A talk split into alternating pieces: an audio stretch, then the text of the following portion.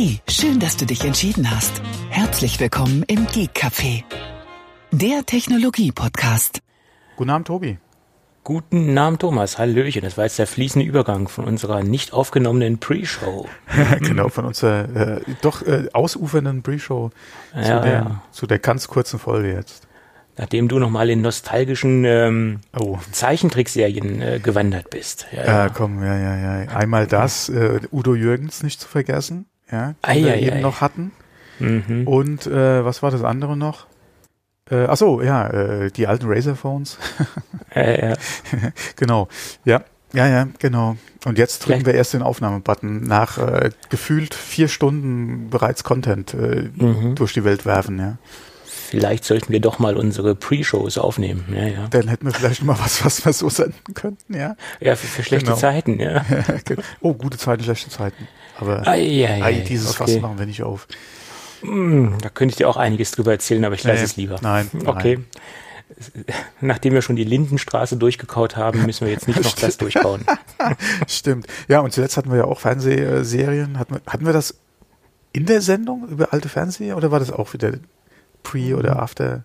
Keine Ahnung, Oh, ich ich, glaube, weiß wir es hätten nicht auch mehr. einen Teil in der, in der Ja, Sendung. das ja, kann ja. auch. Ja, ja. okay, gut, aber kommen wir doch mal zur heutigen Sendung. Kommen wir zur heutigen Sendung. Ja, genau. Die Firma IKEA, wir kennen sie alle, die haben jetzt endlich geschafft, ihre smarten Rollos äh, HomeKit-kompatibel zu machen und sie haben ein Firmware-Update oder ein Update ausgeliefert oder sie sind es gerade dabei, das auszurollen. Kleines Wortspiel. Ähm, Oh, äh, stimmt.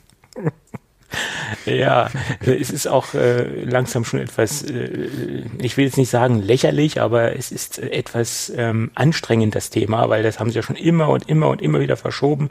Aber jetzt gibt es ein Firmware-Update und man kann die beiden Modelle, die es dort gibt, den, den Namen möchte ich jetzt hier nicht aussprechen, weil ich es nicht aussprechen kann, aber beide Modelle kann man dementsprechend updaten oder ja, aktualisieren und dann ist das Ding HomeKit-kompatibel. Meine Ja. Güte. Und rate mal, wo ich das gehört habe. Weiß ich nicht. In den Fernsehnachrichten. Äh, bei welchem Sender? Das kann ich dir nicht mehr sagen, weil es war ich bin bestimmt ja nicht die Tagesschau. Ich bin ja nur am Zappen, ja. Und in, Ah. irgendwo in den Nachrichten ist mir es untergekommen, wo ich mich noch gewundert habe. Oh, äh, es gibt keine anderen News ja, als äh, HomeKit äh, IKEA Update, alle Rollo Update, ja. Es scheint ja einige Leute stark zu beschäftigen. Ich meine, wir haben jetzt das fünfte Mal drüber gesprochen, äh, inklusive der heutigen kurzen Erwähnung. Also von daher ist das natürlich ein Thema. Äh, ja, für uns äh, man muss ja auch mal gucken, wa über was wir sonst so auch reden, ja. Aber Mainstream Fernsehnachrichten.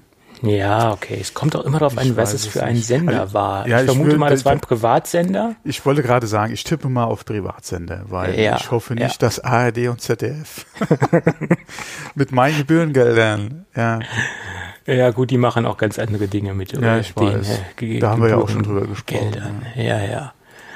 Meine Oma fährt im Hühnerstall Motorrad. Ach so, ja.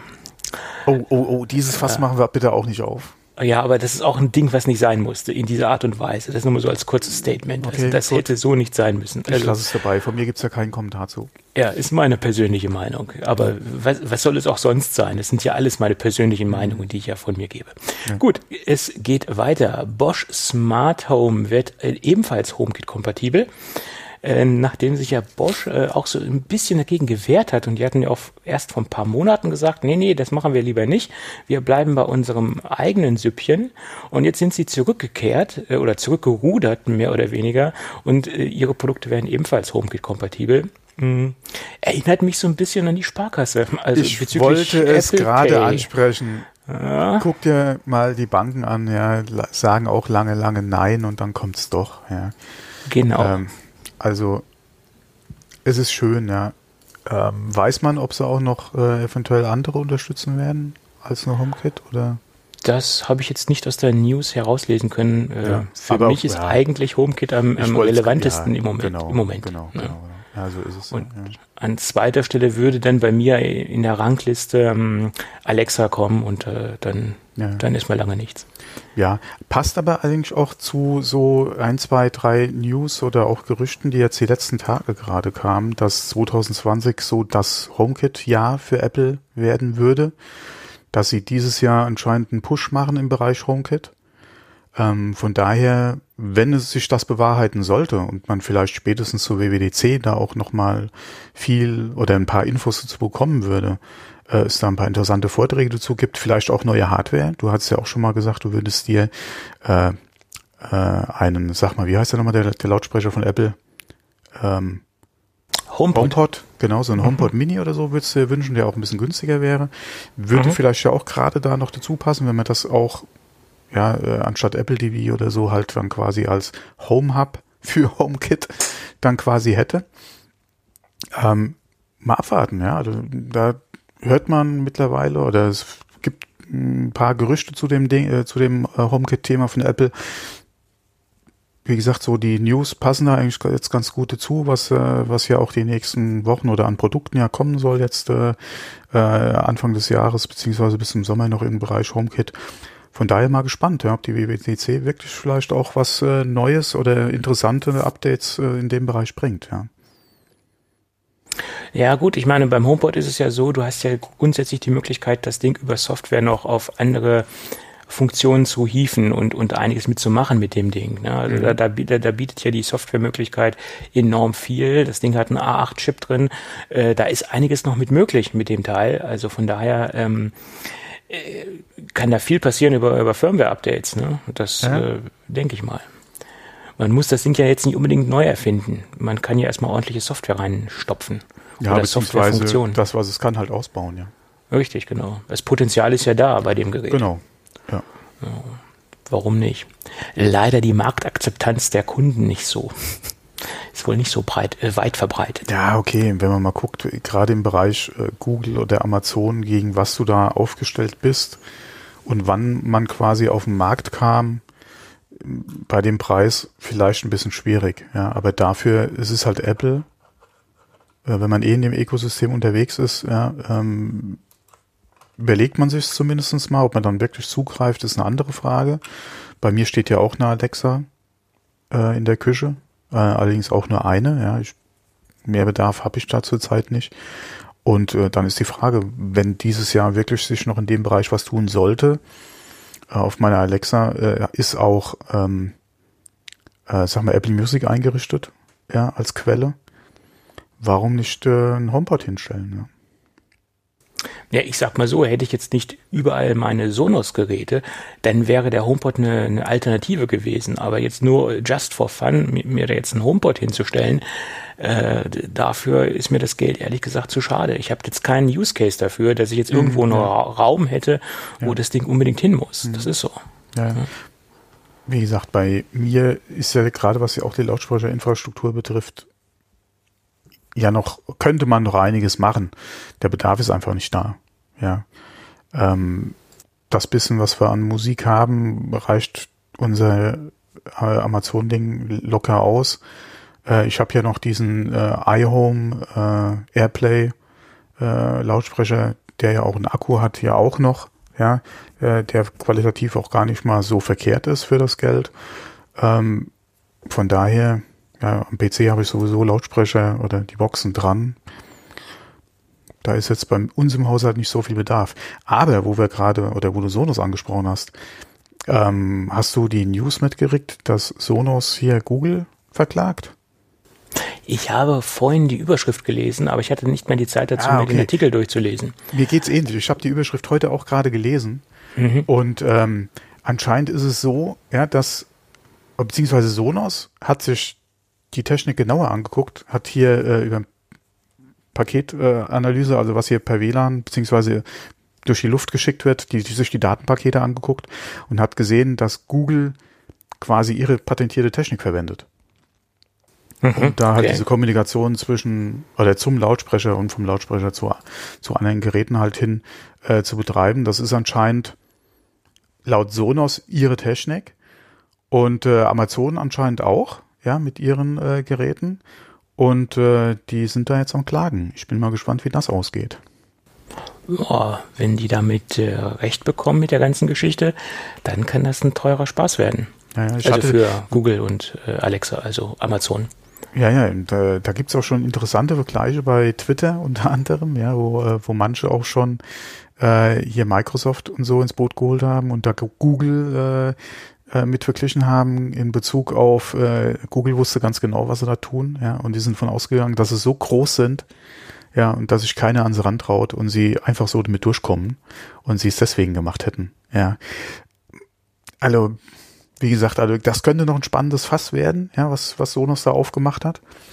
Von daher äh, mal gespannt, wie sich das die nächsten Wochen noch entwickelt, ja. Was man da so hört, mitkriegt und wie es dann letztendlich ausgehen wird. Mhm, okay. Ja, wo wir gerade beim Smart Home Thema sind, dann ziehe ich dieses äh, eine Thema mal vor, weil es so gut dazu passt. Ähm, ist eigentlich ein, ähm, jetzt finde ich diesen Link nicht, das ist ja super. Ähm, ist eigentlich ein äh, CS-Thema, aber das wird heute sowieso noch äh, CES-lastig, das ganze Ding hier. Auf der CS haben sie einen äh, smarten Wasserhahn vorgestellt. Oh, das habe ich auch gesehen. Ja, ähm, finde ich, klingt erstmal ein bisschen bekloppt auf dem, auf den erst, aufs erste Hinhören oder aufs erste Durchlesen, aber wenn man sich das genauer durchliest, sind in meinen Augen da so zwei Punkte drin, die ganz praktisch sind. Das erste ist, ähm, das Ding kann man über die ähm, be berühmt-berüchtigten Smart-Assistenten steuern, also Alexa und Google. Ähm, das halte ich für ein bisschen überflüssig. Naja, gut, vielleicht in manchen Situationen ganz praktisch, wenn man jetzt irgendwas in der Hand hat und man muss, man kann es nicht aus der Hand nehmen, man muss was abspülen oder man will es nicht absetzen. Okay, dann kann das interessant sein, dass dann der Wasserhahn ähm, aufgeht oder das Wasser läuft. Ähm, das kann ganz interessant sein. Aber der zweite Punkt ist, man kann über die App oder auch akustisch äh, genau sagen, wie viel Milliliter oder Liter äh, Wasser man entnehmen möchte und man spart sich dann den Messbecher. Wenn man jetzt sagt, okay, ich will 250 Milliliter Wasser haben, logischerweise Wasser, was soll da sonst rauskommen, äh, kommt dann dementsprechend äh, die Anzahl oder die Menge an, an Wasser aus dem Wasserhahn. Das finde ich schon recht interessant und praktisch. Und der zweite Punkt, das ist halt auch nur ein, äh, ein Gimmick, ähm, wenn man jetzt kaltes Wasser hat, leuchtet die LED im Wasserhahn blau und je heißer das Wasser wird, je mehr wird die LED rot und äh, man hat eine rote Färbung äh, der LED. Also es sieht aus, als ob da rotes Wasser aus dem Wasserhahn kommt. Ja gut, das ist ein Gimmick, aber kann auch ganz interessant sein oder ganz nett sein. Weißt du, Ja. an was ich denken musste, wie ich diese äh, Nachricht gesehen habe? Nein. Äh, vor einigen Monaten ging mal äh, durchs Netz, beziehungsweise auch gerade wieder durch die Fernsehwerbung dieser Kuka-Wasserhahn. Der heißes Wasser kocht, äh, immer Zum heißes Beispiel, Wasser zur der auch. Mhm. heißes Wasser kann, genau. Das war so mit das Erste, was mir eingefallen ist. Bei Twitter, um mal wieder auf Twitter zu sprechen, äh, sprechen Mhm. zu kommen, habe ich ein schönes Bild gesehen und da ging es nämlich um diesen smarten Wasserhahn auf der CES. Und zwar äh, haben sie gesagt, oh ja, ich freue mich auch schon darauf, dass er gehackt wird, ja, und irgendeiner bei mir das Wasser zu Hause laufen lässt, wenn ich nicht zu Hause bin. Und Ja. hatte ein Bild von ähm, Kevin allein zu Hause dabei, von den zwei Banditen, die doch hier auch, wo der eine etwas doofere doch äh, in den Häusern, die sie ausgeräumt haben, immer das Wasser hat laufen lassen. Und äh, er gesagt hat, wir sind die feuchten Banditen. da, muss, da musste ich wirklich herzhaft lachen, als ich das gesehen habe bei Twitter, ja. Ja, die feuchten Banditen. Die feuchten ja, Banditen, ja. Das, äh, falls wir keinen besseren Titel finden, ist das heute ein sehr netter Sendungstitel. Ja, stimmt auch wieder. Nee, aber da, das war auch so ein Gedanke von mir, na okay, muss dann wirklich alles smart sein, was man smart machen kann. Ja, Ich weiß es jetzt auch nicht. Ja. Ja, okay, das, das, das war auch mein erster Gedanke, dass man dementsprechend äh, eventuell das Ganze manipulieren kann äh, und äh, dementsprechend äh, äh, für entweder einen hohen Wasserverbrauch sorgen kann oder wenn es ganz blöd läuft und der Stöpsel im, im Waschbecken ist, für eine Überschwemmung sorgen kann. Äh, ja, ist alles vielleicht sogar denkbar und möglich. Ja, da muss also nur der Abfluss nicht wirklich 100% frei sein. Ja, und es Ja. gibt das leider regelmäßig, dass Ab Abflüsse mal verstopfen können, beziehungsweise nicht mehr so für den Abfluss halt sorgen. Und dann kann er so ein Waschbecken, auch wenn kein Stöpsel drin ist, ja, oder der Zulauf nicht zu ist, oder der Ablauf nicht zu ist, ähm, dann auch mal nicht schnell genug ablaufen, ja. Aber wie gesagt, muss ich meinen Wasserhahn ins WLAN hängen? Ich weiß es nicht. Ja, ja. ja. Ja, also die einzige Funktion, die mir wirklich sehr gut gefallen hat, war die, die Mengenabgabe, die man genau spezifizieren kann. Das fand ich ganz praktisch, ehrlicherweise, muss ich, muss ich zugeben. Aber ähm, ja, es gibt ja auch einen konventionellen analogen Messbecher, den könnte man notfalls auch bemühen. Äh, ja, wobei so eine Durchflussmessung vielleicht gar nicht mal so blöd ist, um wirklich mal in der Woche zu verfolgen, wie viel Wasser verbrauche ich denn an dieser Stelle, ja.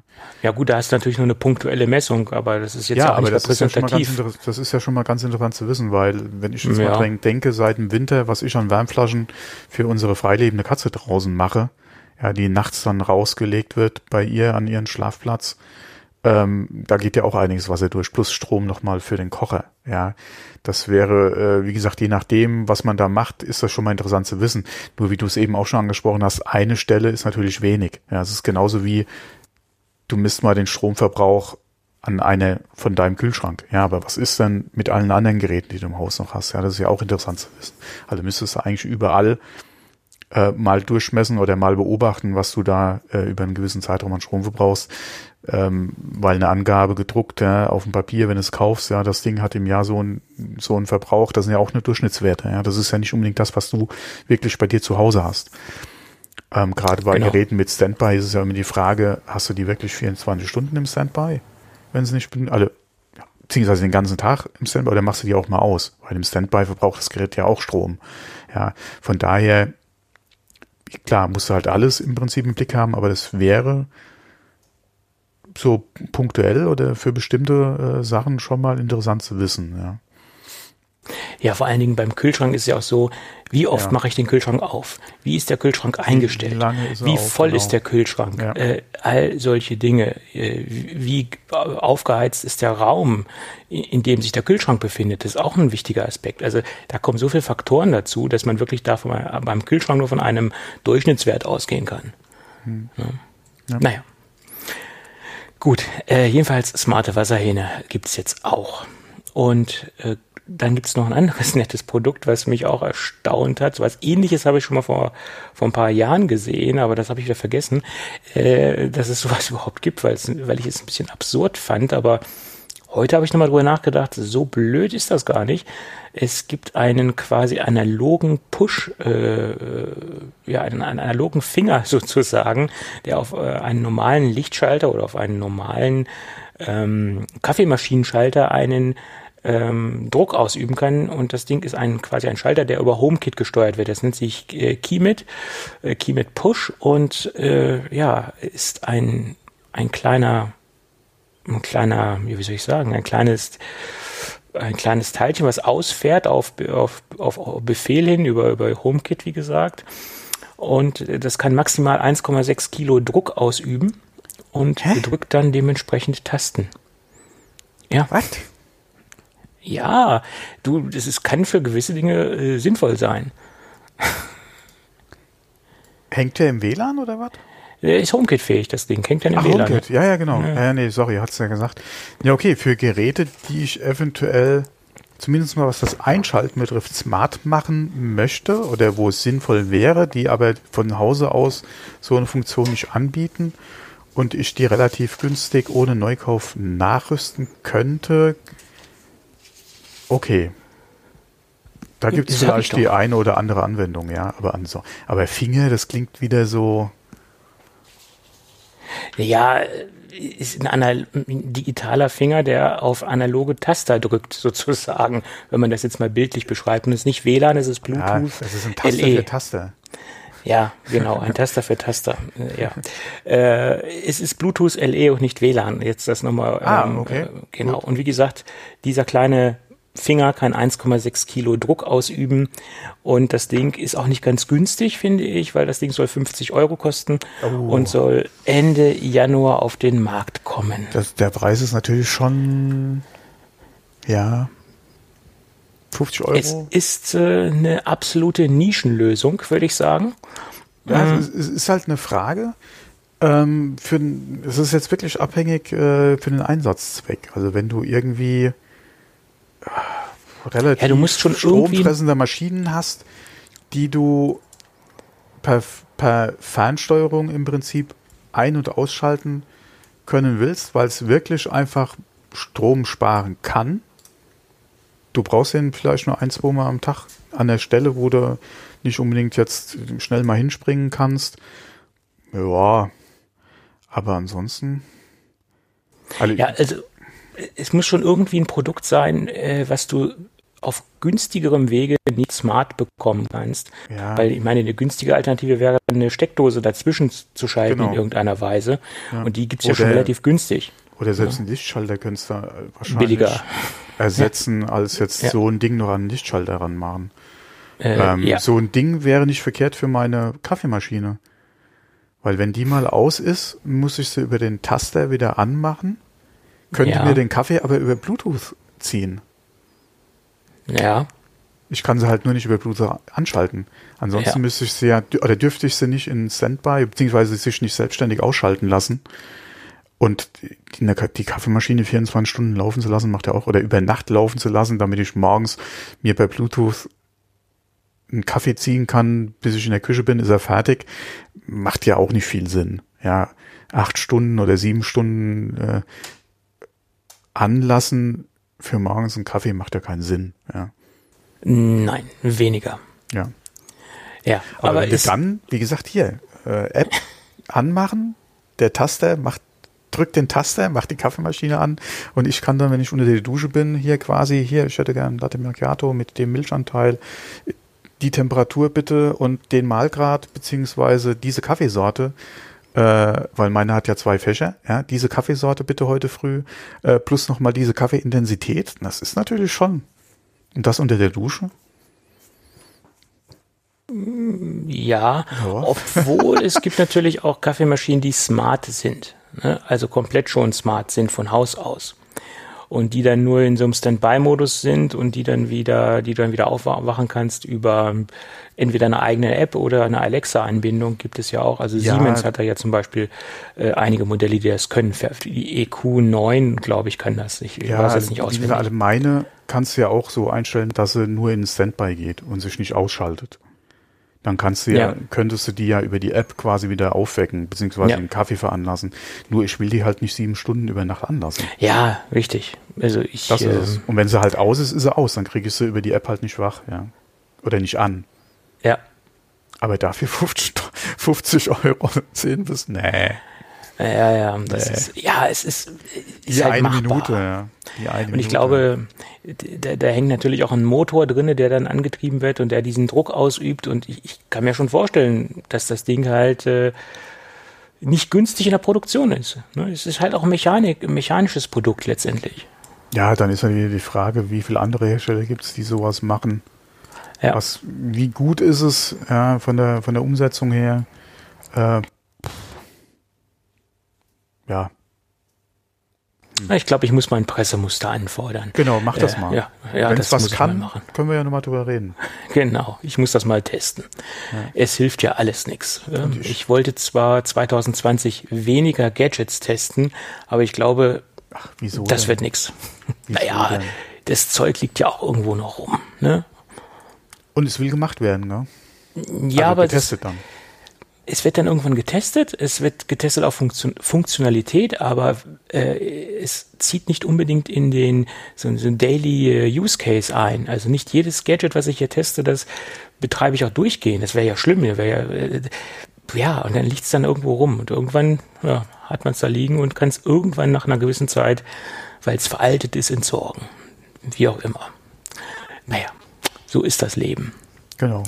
Das sind Luxusprobleme. Ähm, ja, Luxusprobleme ist ein gutes Thema. Nächster nächster Punkt. Äh, Samsung hat einen ähm, Airplay zweifähigen Hochkant-Fernseher vorgestellt für den europäischen Markt, weil das muss man extra betonen, weil das Ding, das gab es und gibt es schon in Korea. Und jetzt äh, Ach, haben sie das auf dieser, dieser TikTok-Fernseher? man kann ihn TikTok-Fernseher nennen, man kann ihn aber auch äh, Nee, ich meine äh, speziell, um halt TikTok-Videos, die ja im Prinzip hochkant sind, dann auch im Fernseher angucken zu können. Ja, es gibt ja mittlerweile auch einige YouTuber, die Zweitkanäle haben, die ausschließlich Hochkant-Content äh, produzieren. Gruß an den Herrn Unge, der hat einen vom Kanal, der heißt, glaube ich, Hochkant. Ja, passenderweise Hochkant. äh, dort, dort ja. Äh, Okay, andererseits, ja, unsere Telefone ja, mit dem Format, was sie haben, beziehungsweise wie sie in der Regel ja normal gehalten werden, macht Hochkant-Video. Ja, ob es Sinn macht, ist die eine Frage, aber das bietet sich halt an, ja. Ja. Gerade ist, ist, ist das Film oder das Hochkant-Filmen ist ja auch so ein Ding, ja, wo man sich jahrelang aufgeregt hat. Mittlerweile stört es zwar die Leute immer noch oder einige Leute oder die meisten, manche immer noch, aber ja, man hat sich dran gewöhnt.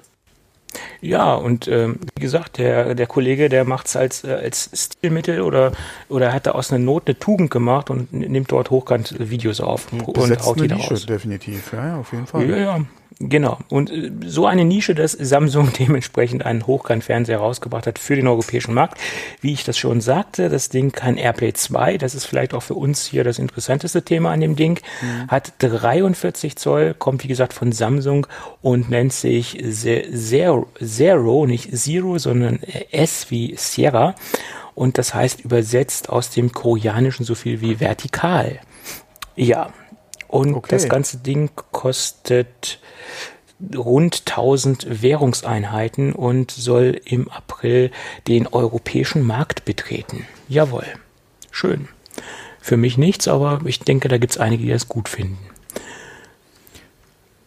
Boah, das ist so Nische. Sorry, aber das ist so Nische. Ja. oh. Hochkant Fernsehen. Ja, beziehungsweise der ist ja nicht nur hochkant, den kannst du ja hier drehen. Davon gehe ich aus, dass man den natürlich auch drehen kann. Ja, wenn das, das der ist, den ich auch gelesen habe, dann kannst du ihn drehen. Da hat einen festmontierten Stand, ja, weil ansonsten okay. ja, ja wird es halt schwierig. Ähm, aber mein Gott, das Ding ist so Nische. Ich wüsste nicht, dass ich mir zu Hause so, vor allem einen Fernseher in der Größe hinstelle. Ja, das klar, der 43 ist Zoll ist doch nicht groß. Sag das mal meinem zehn Jahre jüngeren Ich. Naja, das war aber 43. Heute ja, ist es nicht mehr riesig. Ja, ja also aber ich würde 43 dein, Zoll als Daumenkino bezeichnen, als wie, im wie Fernsehbereich. Groß ist dein Monitor? Äh, 27 Zoll, ja. Genau. Und alleine den schon regelmäßig von horizontal, vertikal drehen, ja, beziehungsweise quer hochkant, macht schon keinen Spaß.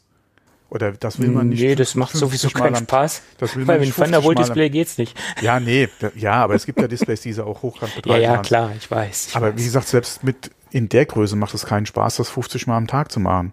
Und mit einem Fernseher in der Größe macht das doch erst recht keinen Spaß. Und vor allem, wo soll das aufhören? Heute sind sie 40 Zoll groß. Willst du das zunächst mit einem 65 Zoller machen? Ja, das ah. ist richtig. Ich glaube, deswegen haben sie es auch nur in Anführungsstrichen bei 43 Zoll belassen, weil das ja. wohl gerade so die Grenze ist, dass das noch halbwegs Sinn macht, das Ganze. Also wo ich mir sowas durchaus vorstellen kann, ist halt irgendwo, wenn du einen Anwendungsfall einfach davon hast, wenn du das eventuell auch als Smartboard oder so benutzen willst oder für Präsentationen, als Werbetafel, ja, dass du das Ding auch mal hochkant dann irgendwo anstatt nur quer, ja, okay, lasse ich mir gefallen auch wenn du das irgendwo im Büro eventuell hängen hättest, den Fernseher, entweder für Videopräsentationen oder aber dann hochkant eventuell auch für eine Videokonferenz, ja, wo es eventuell Sinn macht, dass du, wenn du nicht viel Hintergrund oder irgendwas hast, dass du das vielleicht im Hochkant dann einfach machst, damit du hier mehr vom Gegenüber oder so sehen kannst. Äh, okay, ja. aber, na, Samsung, ja. Och ja, Samsung haben ein paar schöne Produkte. Ähm, kurz noch eingeworfen, äh, Samsung stellt am 11. Februar äh, die Samsung Galaxy S20 Geräte vor. Das haben sie jetzt bekannt gegeben, das nur mal so am Rande. S20? S20, ja, ja. Ich glaube, da haben sie ein bisschen was übersprungen. Wir sind, glaube ich, bei S10. Ja. Frag äh, mich. Ja, aber okay. Es ist ja jedes Jahr das Gleiche. Ja, okay, das ist dann wahrscheinlich S10 2, 20, kein, ja, egal. Das können sie ja machen, wie sie wollen. Da hatte ich aber auch irgendwas gelesen mit S10 Lite, S2. Oh, die kamen jetzt erst raus, genau, die Lite-Geräte. Ja, ja. ja, und was die an Ausstattung oder wer noch ein Headphone-Jack hat, aber nicht und dass es bei den Notes irgendwie andersrum ist und da haben sie den Exynos, also den hauseigenen, und da benannten sie Qualcomm und ach, nicht so, was ist denn das für ein Durcheinander, Freunde? Ah, Kopfschmerzen. Also Samsung hat schon ähm, leichte Ambitionen dorthin, die Kunden zu verwirren. Das muss man sagen. Sie haben ja auch ein sehr umfangreiches Produktportfolio. Ja, das ist ja, ja so. Das, ja, ist genauso mit diesen ganzen oder mit, den, mit der mit der A-Serie, die sie ja auch noch haben. Ja, genau. Weil das wollte ich gerade sagen. Wer soll das noch? Wer soll da noch durchblicken? weil wir reden immer nur von der Galaxy-Geschichte etc., ja. weil das halt die, die Flagphone-Geräte sind.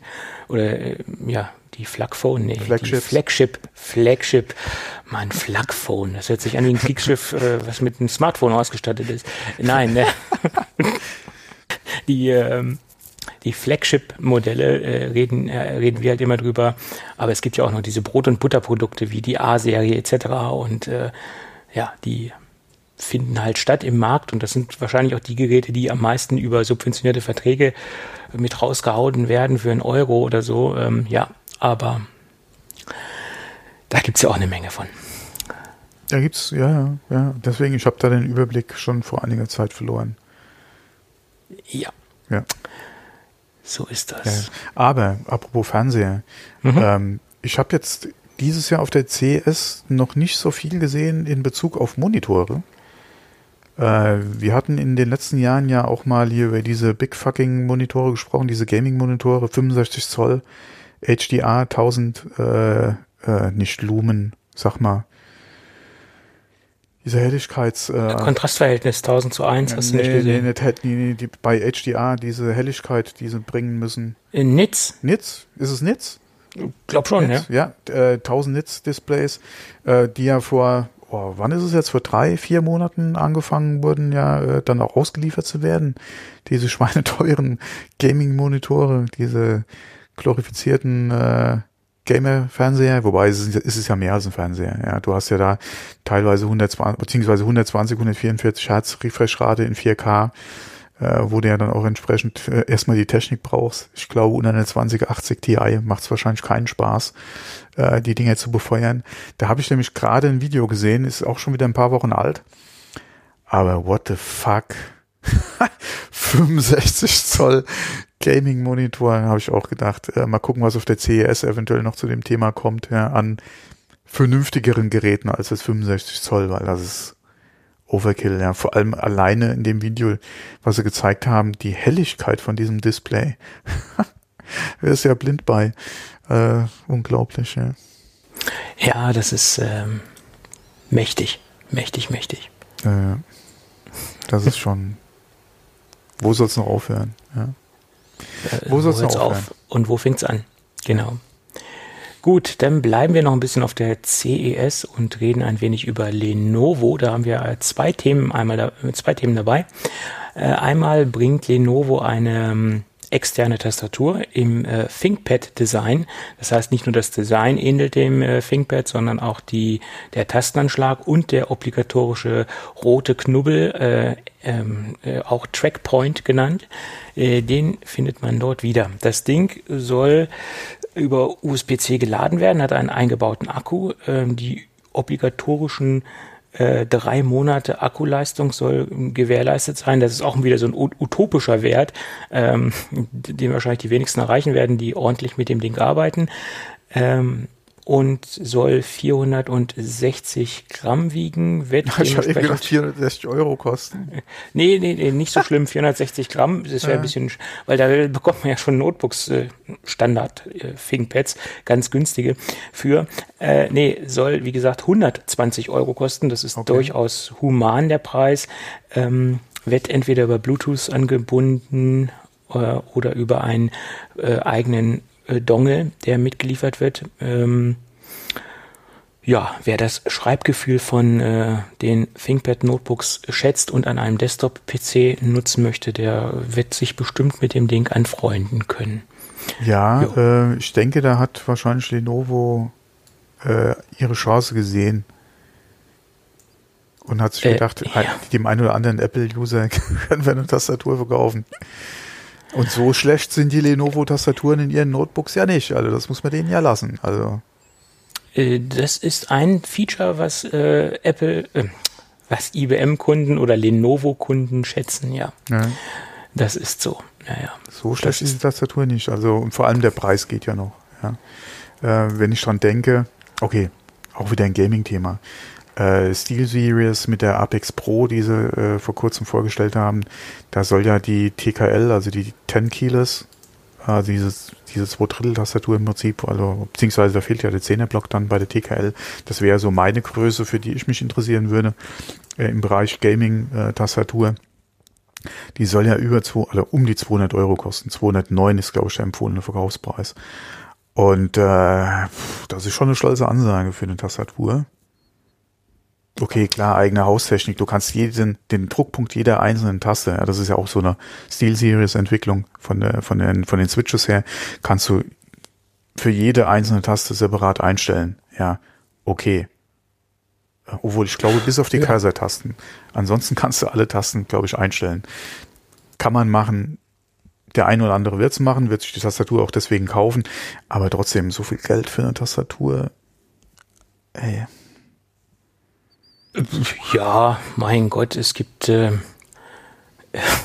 es gibt, es gibt sinn, sinnlosere Dinge, wo man Die viel man Geld kaufen ausgeben kann. kann. Ja, klar. Ja, ja. Ja, definitiv. Ich kann mir auch äh, äh, von, ähm, sag mal, sag mal, Bayer Dynamic ein Gaming Headset kaufen. Kann ich auch machen. Kostet auch Geld. Ja. Ähm, das ist aber nicht sinnlos. Die sind eigentlich ganz gut, was man so gehört hat. Äh, ja, aber ob das, ob das dann wirklich so eins sein muss, ja, ist auch wieder die Frage. Wenn man sich leisten Ja. kann, okay, aber ich denke, es Ja. gibt da durchaus durchaus bessere oder günstigere Alternativen, die nicht wirklich schlechter sind, ja. Ja, aber wenn ich mir die Preise der Gaming-Headsets angucke, die es da so auf dem Markt gibt, von den, sag mal, Premium-Modellen, sag mal, Plantronics hat ja auch was draußen, wie sie alle heißen, Razer Ja. etc., die kosten alle richtig Schotter. Also alle, die, ja. sind, die sind nicht günstig. Ne? Äh, ich glaube, äh, der Band ist Razer-Nutzer, ja. Ja, ja, das hat er irgendwie Ja. ganz neu. Ich würde mich da wahrscheinlich auch für was anderes entscheiden und Äh, bin eigentlich ja. mit meinen Kopfhörern, die ich habe, auch am PC sehr zufrieden, ja. Ähm, von daher, Übrigens. Gaming-Headsets, äh, JBL hat jetzt auch Gaming-Headsets auf der CS vorgestellt. Die steigen jetzt ganz frisch in den Gaming-Headset-Markt ein. Ja, ja, habe ich heute durch Zufall ähm, gesehen, dass die da ganz frisch am Markt sind. da müsste ich mal eine Anfrage schicken. Ja, Über die haben wir schon JBL, so oft gesprochen. wir mögen uns ja, also Genau. JBL und, und unser kleines Randgruppenradio, wir mögen uns doch sehr. Ja, Ja. Ja, okay, dann hört man vielleicht demnächst auch mal was in Bezug auf JBL Gaming äh, Headsets ja auf unserem genau. Kanal. Ja, das kann durchaus passieren. Ja. Möglich ist das alles. Diese drei Buchstaben finden öfter mal statt bei uns. Ähm, Gut. ja, dann geht's weiter mit äh, Lenovo. Da gab es ja zwei Themen, die, die mir hier positiv aufgefallen sind. Äh, Das Lenovo ThinkPad X1 Fold. Ja, und Fold ist so der, der, der Begriff, der ja bei dem Produkt ganz wichtig ist, weil wir haben ein 13,3 Zoll äh, klappbares ähm, Produktgerät, äh, Tablet, wie man es auch nennen mag. Den kann man einmal in der Mitte falten. Äh, wie gesagt, 13,3 Zoll, 4 zu 3 Format und hat dann dementsprechend die Möglichkeit, das Ding entweder im gefalteten Zustand zu benutzen, dann hat man halt ein sehr kompaktes äh, Gerät oder komplett aufzuklappen, dann hat man ein relativ großes äh, Tablet und wenn man mh, da auch nicht so ganz mit klarkommt, dann ähm, kann man auf der Unterseite noch eine Tastatur drauflegen, also auf den unteren Bildschirmbereich, also eine physische Tastatur. Und man hat dann so ein quasi, ich sag mal, so ein Mini-Netbook, also so ein Netbook-Format, wie sie früher einmal waren. Also das sind diese drei Möglichkeiten, die man hat. Ähm, ja, finde ich bemerkenswert, dass sie jetzt äh, mit dem Ding in, in Serie gehen wollen. Äh, allerdings preislich gesehen hm, schon sehr selbstbewusst mit 2500 Euro, aber diese Faltgeräte, sei es jetzt dieses, dieses Tablet-artige Produkt oder dieses ThinkPad, wie man es noch nennen mag, äh, ja, alles, was sich falten lässt, ist ja im Ja. Moment sehr, sehr teuer. Ist halt so. Ja, es ist halt eine sehr junge Technik noch. Ja. Ähm, dann ist auch mir die Frage, ist da eventuell äh, ein zu erwartender Garantiefall schon mit eingepreist. Wie teuer ist die Displaytechnik? Ja, das weiß man ja alles nicht. Äh, ja. Von daher, und ich glaube, wir hatten vor der Aufnahme kurz drüber gesprochen, man muss mal allein überlegen, was das erste MacBook Air gekostet hat. Ja, und wie sich das, das dann über die Jahre preislich ja. entwickelt hat einfach. Ja. Und so ähnlich, denke ich mal, wird es auch bei diesen Geräten einfach sein. Die sind am Anfang halt relativ teuer. Es ist eine sehr neue, junge Technik noch nach wie vor. Und da muss man einfach mal gucken, wie auch sich der Markt entwickelt, ja, ob das wirklich eine Technik ist, die sich etabliert im Markt, dass die Nachfrage auch einfach da ist, wie sich die Technik weiterentwickelt, äh, wie die Displaytechnik äh, die nächsten Jahre noch äh, weiterentwickelt wird. Wie zuverlässig ist die Technik gerade im Falzbereich? Ja, wie lange wird so ein Display halten? Äh, und wie viel günstiger wird es über die Zeit einfach werden? Ja, wenn die Kategorie überhaupt bestehen bleibt und sich dann nicht herausstellt nach ein, zwei, drei Jahren, das macht keinen Sinn, ja, beziehungsweise das ist ein, das ist eventuell eine Nischenanwendung, aber nichts jetzt für einen Konsumer oder so, ja. Könnte ja auch sein. Ja, das ist richtig. Also, was man bisher lesen konnte, sollen die Scharniere einen sehr, sehr guten Eindruck machen.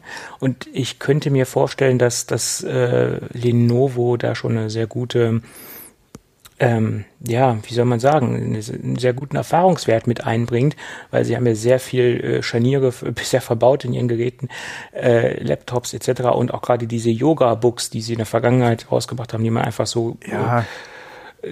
Äh, da sind ja auch Scharniere ja. drin. Ne? Das ja, aber kein faltbares Display. Das ist richtig. Das ist äh, das erste das Mal. Das ist ja die Frage. Also Scharniere und, und, und die Mechanik, ja. äh, da, da, alle, alleine vom Gehäuse her, da mache ich mir keine Gedanken. Es geht ja. wirklich alleine ums Display. Ja. ja. Und das ist halt der, der, der Faktor, ja, der einfach noch äh, ein bisschen unbekannt ist. Ich denke, dass Lenovo ähm, vielleicht ein bisschen besseres Händchen dafür hat als, als Samsung vielleicht obwohl Samsung ja auch mit ihrer Displayfertigung eigentlich wissen sollte, was er da damals gemacht hat, äh, oder wie weit sie eigentlich sind und ob es Sinn macht, das in dem Fold jetzt auch für den Markt oder für in der Masse produzieren zu wollen. Ähm, aber ich traue da Lenovo ehrlich gesagt ein bisschen mehr zu. Ja. Von ja. daher ja, man muss auch mal gucken, welche Stückzahlen sie da überhaupt geplant haben, wie die Nachfrage mhm. ist. Und ja, wie immer bei den Preisen, das ist was für Enthusiasten, ja, für Leute, die halt vorne dabei sein wollten. Und die Frage ist halt, wie gut würde das eventuell im Corporate oder im, im, im, im beruflichen, im Firmenumfeld äh, einzusetzen sein? Würde es da Sinn machen, beziehungsweise äh, welche Anwendungen laufen wie gut auf diesem Gerät, welche Technik steckt drin? Ähm, weil bei den Preisen, so als Manager-Book, könnte man sich das auch durchaus vorstellen. Ja, und auch das Gewicht mit äh, knapp ein Kilo, mhm. das ist schon sehr transportabel. Also ja. da kann man mitarbeiten. Mhm. Ja. ja. Ja, ich hatte mir zur CES noch ein paar Gaming-Sachen äh, notiert, mhm. die halt mhm. jetzt äh, mir so aufgefallen sind. Und zwar vor einiger Zeit hatte Razer ja äh, angekündigt, dass sie einen modularen Gaming-PC machen wollen. Ähm, auf der CES haben sie es jetzt vorgestellt, und zwar der Razer Tomahawk. Ähm, das ist im Prinzip ein Gehäuse, was auf die Intel NUC äh, bzw. NUC äh, Element-Technik setzt. Ähm, du hast, äh, wie gesagt, einen Small Form Factor PC Größe, das ist ein 10 Liter Gehäuse, glaube ich, insgesamt, also relativ kompakt, ähm, in dem du äh, eine Platine hast, in dem du einmal das NUC stecken kannst, äh, in dem äh, ein äh, Netzteil noch angeschlossen wird und in das du eine Full-Size Grafikkarte stecken kannst und hast dann quasi einen sehr kompakten Gaming-PC.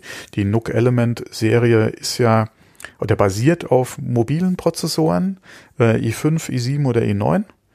Ähm, ist von Intel, so viel ich das verstanden habe, auch als Gaming-Plattform gedacht, äh, wegen der Hitzeentwicklung und wegen der kompakten Bauweise, die sie eigentlich anstreben, deswegen auch äh, auf den Mobilprozessoren, was mir ein bisschen Bauchschmerzen macht. Ja, ich habe keine Ahnung, wie die Prozessoren ähm, da leistungstechnisch unterwegs sind, ja, ähm, wie trotzdem bei dieser kompakten Bauweise die Hitzeentwicklung ist. Ja, das muss man alles mal abwarten, wenn jetzt die Geräte auch wirklich dann kommen, beziehungsweise die ersten Tests dazu da sind. Macht einen interessanten Eindruck, wird allerdings, denke ich mal, auch nicht gerade günstig werden. Ich denke mal, so Pakete mit einer vernünftigen Grafikkarte, äh, M2-Speicher, dem Netzteil dabei, das Gehäuse, dürften so irgendwo ja, äh, vor Steuer wahrscheinlich bei 2000 Dollar anfangen. Und das ist ja, da hatten wir das letzte Mal schon drüber gesprochen, schon eine stolze Ansage. Ja. Hm. Ähm, klar musst du auch da wieder sagen, ja, NUC, ja, äh, ist ja im Prinzip schon ein sehr interessantes System von Intel. Ähm, aber inwieweit das gerade mit mobilen Prozessoren bei dem Preispunkt und dem Formfaktor dann Sinn macht, äh, muss man mal abwarten, wie so die Leistungsdaten sind. Ähm, sehr schön war zu sehen, jetzt kamen auch die nächsten News raus, dass Cooler Master auch eine entsprechende oder ein sehr ähnliches Produkt anbe äh, anbieten wird. Äh, ist ein bisschen kompakter als das von Razer. Im Prinzip aber dasselbe, ja. Außer dass du, alle von Razer kriegst du das Gehäuse ohne die Platine, ohne Netzteil. Cooler Master wird da Pakete anbieten mit der Platine, wo also das NUC und die Grafikkarte draufkommt und einem Netzteil zusammen und das wird wahrscheinlich unter 300 Dollar liegen, was für das Paket, denke ich mal, schon ein vernünftiger Preis ist. Äh, also nur für das Gehäuse mit Netzteil, wie gesagt, äh, und der Platine, wo du dann NUC und Grafikkarte draufstecken kannst, ähm, ist, denke ich mal, ein okayer Preis. Ähm, wie gesagt, inwieweit das dann mehr als Nische äh, bedienen wird, ist eine andere Frage. Aber kompakte Gaming-Systeme sind sehr gefragt. Ja, das ist auch gerade in diesem ganzen ITX-Bereich ein Ding, wo viel äh, geschraubt wird. Ja, ähm, das sind halt so, so wirklich die selbstgebauten, teilweise auch in dem Formfaktor wassergekühlten PC-Systeme, die man sich gerne mal zusammenschraubt. Ähm, ich bin ja auch mit ITX unterwegs. Ich hatte ja auch ein äh, sehr kompaktes Gehäuse, äh, so um die 10 Liter. Momentan mit dem Fentex ja ein bisschen größer, aber das ist halt auch wieder mit Glas und LED und willst auch schön sehen können, bla bla bla. Wobei ich da auch wieder überlegt habe, ein bisschen kleiner zu gehen, ja. Ähm, anderes Thema. ähm, also das auf jeden Fall auf der CES zwei Dinge, ja, die ich sehr spannend finde. Ähm, Nook würde mich mal interessieren, vor allem gerade, wie gesagt, die neue Element-Serie das würde mich im Bereich Gaming mal interessieren, wie da wirklich gerade im Zusammenspiel mit einer 2080, ja, äh, also einer 2070, einer 2080, einer 2080 Ti vielleicht, wie da die Werte im Gaming-Bereich sein können und vor allem wie leise das System ist und wie die Wärmeentwicklung einfach aussieht. Äh, bei dem Razer hat man halt auch den Fall, dass ja, du hast ein geschlossenes, oder sagen wir mal, die Seitenelemente sind ja Glas, damit geschlossen wie sieht's da mit der Wärmeabfuhr aus? Ja, äh, kann ich da drin wirklich auch Grafikkarten, die halt jetzt äh, diese, sagen wir mal, diese Referenz oder Blower-Style sind, ja, die die Hitze quasi nach hinten aus der Karte rausblasen und nicht im Gehäuse verteilen, kann ich da auch mit anderen Grafikkarten arbeiten oder einsetzen, ja. Das sind so Sachen, die mich da an dem System interessieren würden, weil gerade im Bereich Grafikkarte und der Hitzeentwicklung, ja, je nachdem, was du da hast, könnte das vielleicht problematisch werden bei so einem geschlossenen System, wo du über die Seite im Prinzip keine Luft reinkriegst. Wie gut haben sie das von der Hitzeentwicklung im Griff? Vor allem, wie sieht's halt mit der Hitzeentwicklung von dem NUC aus? Ähm, mhm. Das ist halt die Frage. Ja, ähm, ist der Einsatz des mobilen Prozessors in Bezug auf Leistung und Wärmeentwicklung wirklich so hervorragend, dass du den Verlust an Rechenleistung da spielend in Kauf nehmen kannst, ja. Ähm, und, ja, wie gesagt, ist halt die Frage, weil äh, bietet irgendjemand Komplettsysteme an und wie werden die Preise liegen? Ja, das wird bestimmt nicht günstig werden. Ähm, aber auf jeden Fall ein sehr interessantes Thema, gerade in diesem Bereich, ja, kompakte äh, Systeme. Ja, wir hatten auch schon mal über das Corsair gesprochen. Äh, äh das, äh, das System. Äh, wir hatten schon Small Form Factor gesprochen. Also das ist auf jeden Fall interessant und anscheinend jetzt auch mit Intel ein Push im Bereich ja, äh, PC Gaming. Da muss man mal gucken, wie sich das äh, noch entwickelt. Also Intel hat ja auch gesagt, sie planen zumindest mal die nächsten Jahre äh, wahrscheinlich zwei bis drei, die Plattform auch entsprechend zu unterstützen und Upgrades auch anzubieten. Von daher, ja, mal gucken. Ja, zwei bis drei Jahre ist jetzt auch nicht die Welt. Ja, weil wenn man überlegt, im Schnitt, wie lange ein Gaming-PC zu Hause eventuell durchhält, beziehungsweise auf äh, und umgerüstet wird, könnten zwei bis drei Jahre, ja, auch schon wieder eng sein für die Plattform. Ähm, das ist halt auch wieder so ein entscheidender Faktor, weil wenn ich einmal in dieses Technik investiere und der NUC im Prinzip mit ja auch ein austauschbarer Faktor ist und ich vielleicht nach vier Jahren keinen neuen kompatiblen NUC mehr bekomme, schwierig. Ja. Würde ich da von vornherein über Geld in die Plattform investieren, wenn ich mit einer anderen Lösung vielleicht besser dran bin. Hm. Hm. Schwierig. Ja. Aber auf jeden Fall interessant. Da mhm. habe ich mein Auge drauf. Ähm, nichts, was ich mir wahrscheinlich kaufen würde, aber wenn mir irgendjemand da mal anbieten würde, was zu testen, wäre ich, denke ich mal, auf jeden Fall dabei. Ja. Äh, und dann auch noch was ganz Interessantes, ähm, was allerdings auch nur ein Prototyp ist, der gezeigt wurde, und zwar äh, Alienware. Ähm, seines Zeichens ja Dell, hat äh, das Konzept UFO vorgestellt, was im Prinzip ein Gaming-PC ist im Nintendo Switch na, Formfaktor ist ein bisschen übertrieben, weil es ist definitiv größer als, als eine Switch, aber die dieses Konzept aufgreift. Okay. Ähm, du hast im Prinzip ein, ja, es ist eigentlich mehr ein Tablet von der Größe her, äh, wo du auch äh, links und rechts halt deine Joy-Cons äh, anstecken kannst, ja, und kannst damit mobil PC-Spiele spielen, also es läuft Windows drauf. Du kannst deine PC-Spiele mit, äh, mit betreiben. Ähm, vom Konzept her sehr interessant, vor allem was die Technik betrifft. Vor allem, wenn es wirklich das Prototypenstadium überschreiten sollte und Serie werden sollte, ähm, wäre es sehr interessant zu sehen, welche Technik ist letztendlich verbaut, wie leistungsfähig ist es und vor allem, wie wird die Grafik, äh, die, nicht die Grafikleistung, sondern die, äh, die äh, Akkulaufzeit sein. Da ja, das kann natürlich der kritische Punkt werden, Akkulaufzeit, ja, bei so weil, viel Power und äh, ja. Hm. Weil im Prinzip hast du ja, äh, wie in den aktuellen Windows äh, Laptops, äh, wie in den aktuellen Windows Tablets ja auch die Technik da drin stecken. Das ist halt die Frage der GPU ja wieder. Äh, welcher Prozessor, es wird ein mobiler Prozessor sein, ja, im Prinzip quasi Laptop-Technik, ja, äh, in einem Tablet-Format, äh, speziell fürs Gaming. Ähm, Alienware hat ja gerade auch sehr viel Erfahrung in dem Bereich mit ihren ganzen Gaming-Lösungen oder Laptops äh, beziehungsweise PCs. Die haben da schon Erfahrung, aber inwieweit das auch wieder mehr als eine Nische besetzen kann, schwierig, ja. Weil wie gut kannst du Spiele, die für einen PC gedacht sind, ja, und da auf Maus und Tastatur setzen, über diese Steuerung dann einfach abfangen. Würde es Entwickler geben, die ihre Spiele eventuell auf die Hardware anpassen, beziehungsweise auf die Steuerungsmöglichkeiten, die du halt mit diesem System hast? Ähm, oder wäre das ein Ding, was zum Beispiel Steam machen müsste? Ja. Hm. Dass die äh, über ihre äh, Controller-Lösung das eventuell integrieren würden. Ähm, wäre eine Möglichkeit. Ja, es ist ein Prototyp, von daher ist da noch viel Luft nach oben. Ja, äh, gerade im Bereich, was halt jetzt unter der Steuermöglichkeiten betrifft, weil äh, doch viele Spiele, die halt auf Maus und Tastatur setzen, teilweise schwer auf den Controller zu bringen sind, je nachdem auch welches Genre du hast. Äh, ein Shooter ist einfacher zu machen als irgendeine, als eine Sim. Ja, von daher so ein Anno mit, äh, mit einem Gamepad zu steuern, äh, stelle ich mir schwierig vor. Von daher ja. ist das alleine vom Steuerungskonzept äh, schon so ein Ding. Ähm, aber als Prototyp sicherlich sehr interessant.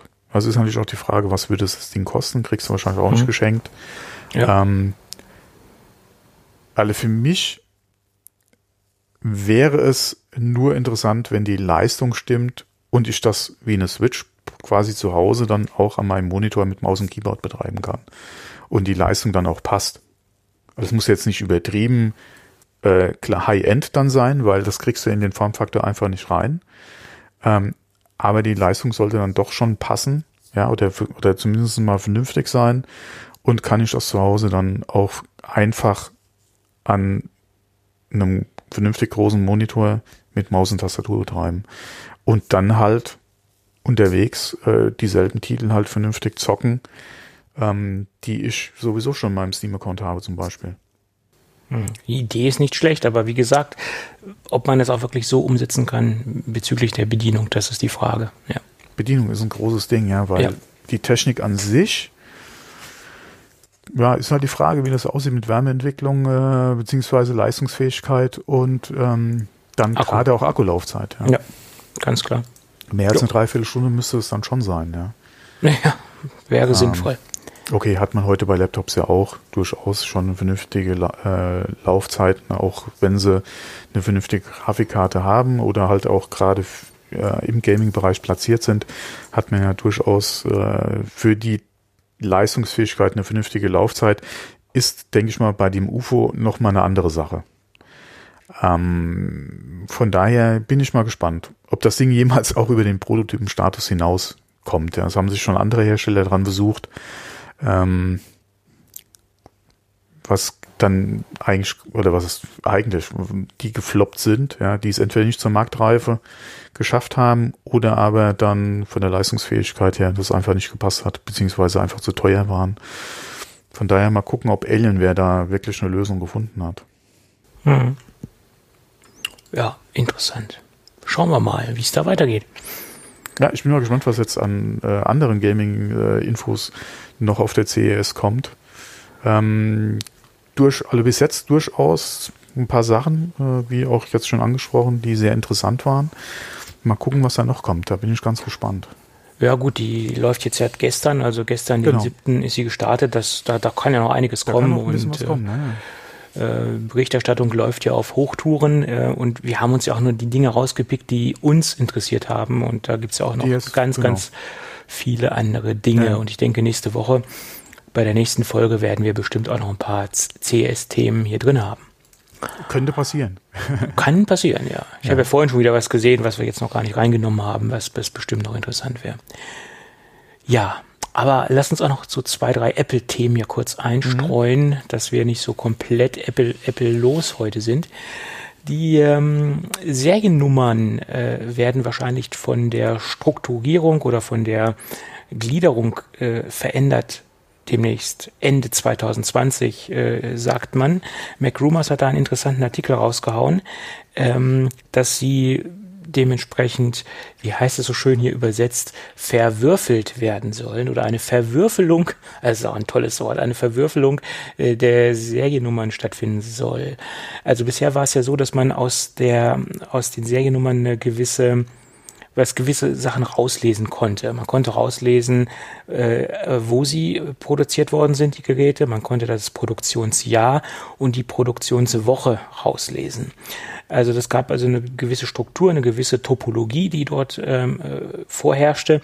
Und das hat natürlich den Beigeschmack, dass man äh, das Ganze auch manipulieren konnte, dementsprechend äh, Plagiate oder äh, Geräte auf den Markt schmeißen konnte mit der gleichen Seriennummer Topologie und das öffnete natürlich Haus und Tür oder Tor und Tür für Betrüger und dem will Apple jetzt eine Riegel vorschieben und möchte Ende 2020, wie gesagt, äh, neue Seriennummern einführen, die komplett random sind. Äh, man vermutet, dass zum Start des iPhone 12 dann dementsprechend auch neue Seriennummern kommen werden oder eine neue Strukturierung. Äh, das wurde angeblich jetzt schon äh, zertifizierten äh, Vertriebspartnern und Reparaturwerkstätten mitgeteilt per Brief von Apple. So berichtet es zumindest Mac Rumors. Oh, ja, sehr schade. Sehr schade. Warum Weil, schade? Wir hatten doch mal, oder es gibt doch diese eine Internetseite, wo du deine äh, Seriennummer eingeben kannst und du siehst genau, was für ein Gerät mit welcher Ausstattung das ist. Ja, das äh, gibt das es. Das war eigentlich ja. sehr schön, wenn man gerade hier nach Gebrauchtgeräten geguckt hat oder äh, im Begriff war, halt äh, da äh, sich äh, eventuell was Gebrauchtes anzuschaffen. Man hat sich die Seriennummer geben lassen und konnte da sich schon mal die ganzen Daten äh, angucken von dem Gerät und mal abgleichen, ob das überhaupt stimmt, was der Verkäufer so angegeben hat. Ja. Wenn das in Zukunft generell durch alle Produktpaletten nicht mehr so einfach machbar sein sollte anhand der Seriennummer, wäre schon schade.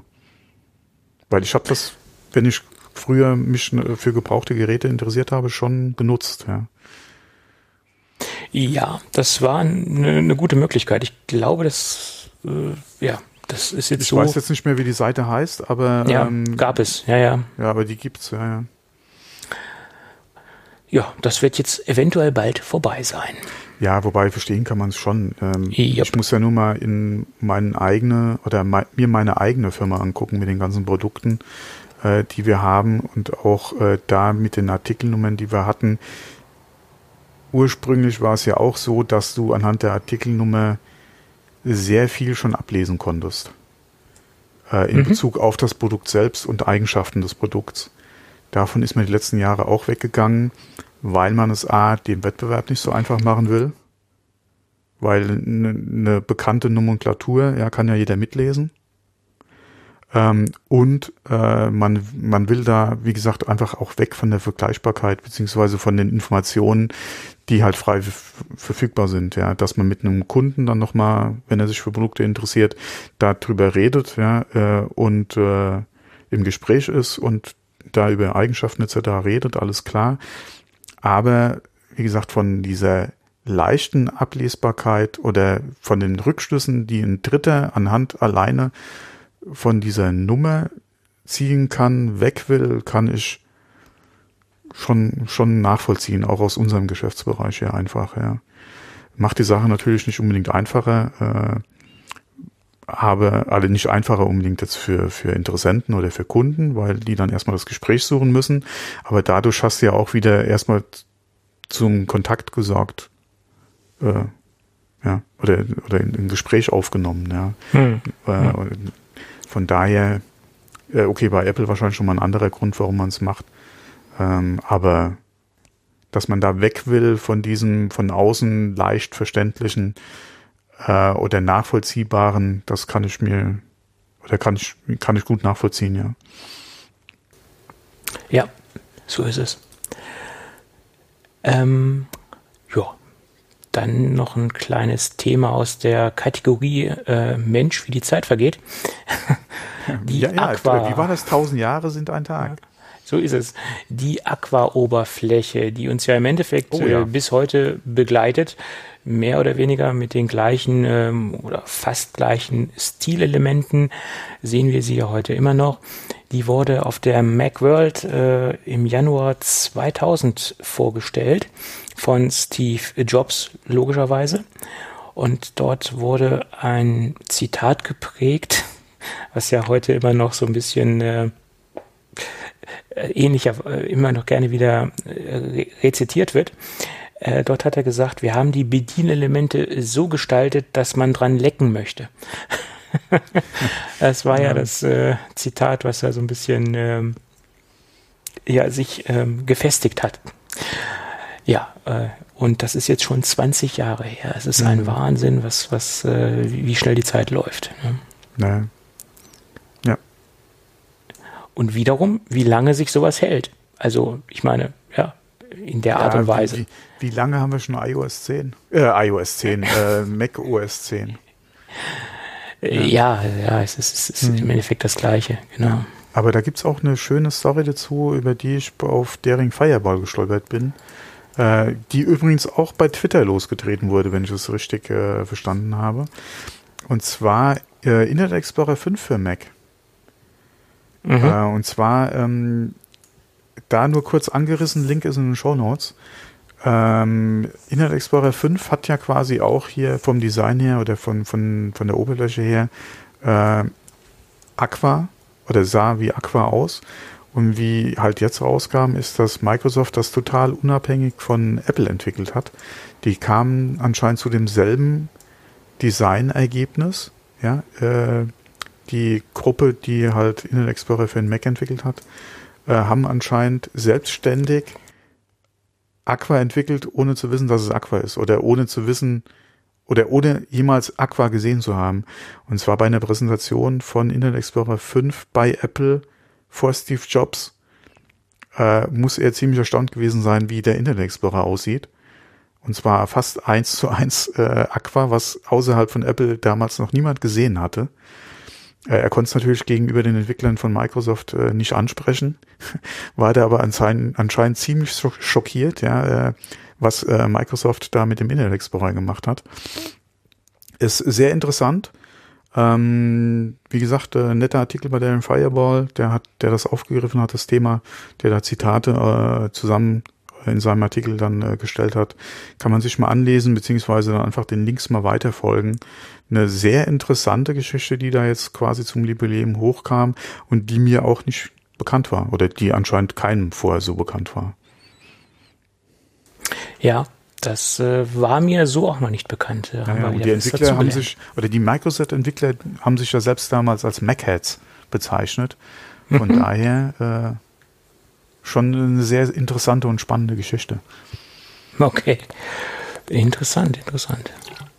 Ja gut, ich meine, vielen ist ja auch nicht bewusst oder ist auch nicht bekannt, dass das Office von Microsoft erst auf dem Mac existiert oder erst für den Mac produziert, äh, programmiert worden ist und später erst in die Windows-Welt kam. Mhm. Äh, das ist ja auch so ein Ding, was ähm, den meisten so nicht bekannt ist.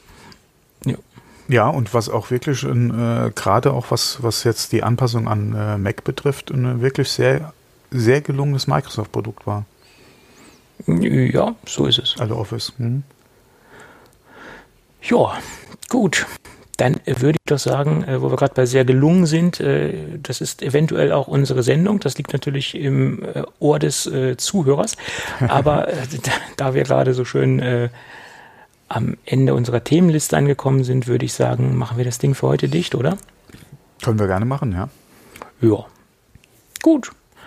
Dann äh, lass uns doch das kurz und bündig machen und uns dann irgendwann nächste Woche wieder hören, ja. wenn alles gut geht. Also. Ja, tschüss. Bis dann. Tschüss.